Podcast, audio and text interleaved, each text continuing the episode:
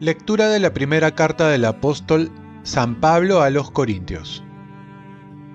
Hermanos, a ustedes no pude hablarles como a hombres espirituales, sino como a hombres carnales, como a niños en Cristo. Por eso los alimenté con leche, no con comida, porque aún no podían tolerarla.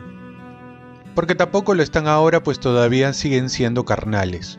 En efecto, mientras haya entre ustedes envidias y contiendas, siguen siendo carnales, y se comportan según los criterios humanos. Cuando uno dice yo soy de Pablo y otro yo soy de Apolo, no se comportan según lo humano, pero ¿quién es Apolo y quién es Pablo? Ministros que los llevaron a la fe, cada uno como le encargó el Señor. Yo planté, Apolo regó, pero fue Dios quien hizo crecer.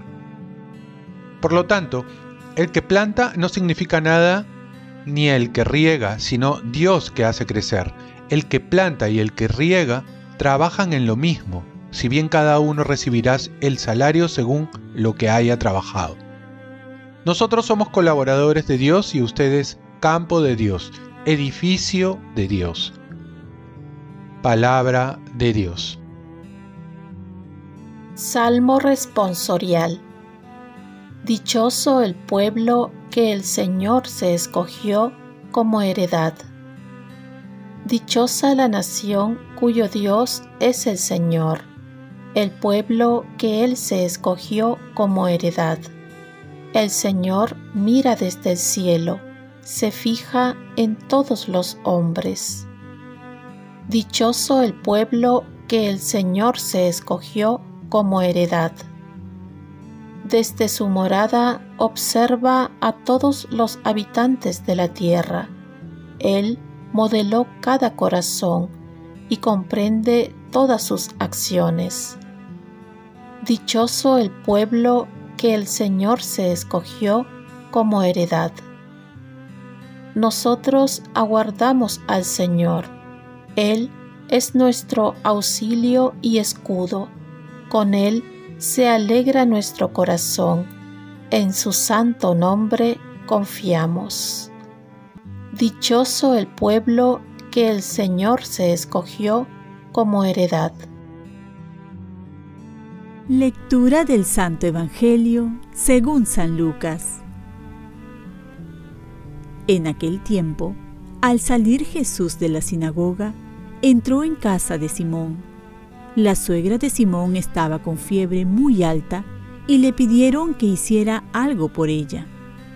Él, inclinándose sobre ella, increpó a la fiebre y la fiebre desapareció. Ella se levantó enseguida y se puso a servirles. Al ponerse el sol, todos los que tenían enfermos con diversas dolencias se lo llevaban, y él, poniendo las manos sobre cada uno, los iba curando.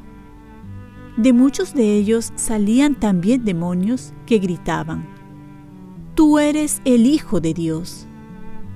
Los increpaba y no les dejaba hablar porque sabían que Él era el Mesías. Y al amanecer salió a un lugar solitario. La gente lo andaba buscando y llegando donde estaba, intentaban retenerlo para que no se separara de ellos. Pero él les dijo, es necesario que proclame el reino de Dios también en otros pueblos.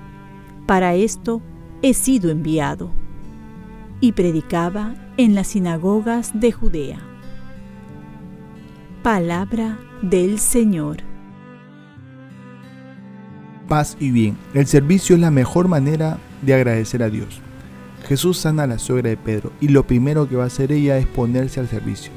Este gesto denota también no solo el poder de Jesús, sino el llamado que tenemos a amar mediante el servicio.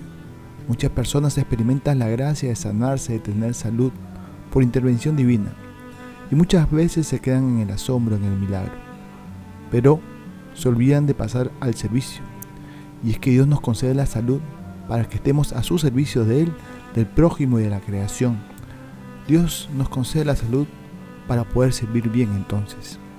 La mejor manera de agradecer a Dios que nos ha sanado es vivir como su Hijo, que vino a servir y no a ser servido. Jesús increpa al demonio demostrando que es superior a él, y éste se le somete. Jesús ha venido a liberar al hombre de todo mal. No viene a destruir, sino a transformar. Esta transformación no solo consta de hechos milagrosos, sino que va acompañado de la evangelización, la acción y la palabra.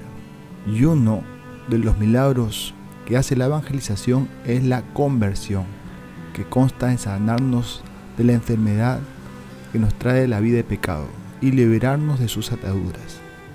Y uno de los pecados dentro del seno de la iglesia es la división. Como consta en la primera lectura, el demonio significa división y su presencia divide. Por ello hay que estar atento a no dejarlo entrar. Jesús viene a traer todo lo contrario, la comunión con Dios, con el prójimo, con la creación y con uno mismo. Oremos. Dios Todopoderoso, que posees toda perfección, infunde en nuestros corazones el amor de tu nombre y concédenos que, al crecer nuestra piedad, alimentes todo bien en nosotros con solicitud amorosa lo conserves. Ofrezcamos nuestro día. Dios Padre nuestro, yo te ofrezco toda mi jornada en unión con el corazón de tu Hijo Jesucristo, que siga ofreciéndose a ti en Eucaristía para la salvación del mundo. Que el Espíritu Santo sea mi guía y mi fuerza en este día para ser testigo de tu amor. Con María, la Madre del Señor y de la Iglesia, te pido por las intenciones del Papa. Con San José Obrero, te encomiendo mi trabajo y mis actividades de hoy, para que se haga en mí tu voluntad. Y la bendición de Dios Todopoderoso, Padre, Hijo y Espíritu Santo, descienda sobre ti. Cuenta con mis oraciones, que yo cuento con las tuyas, y que tengas un santo día.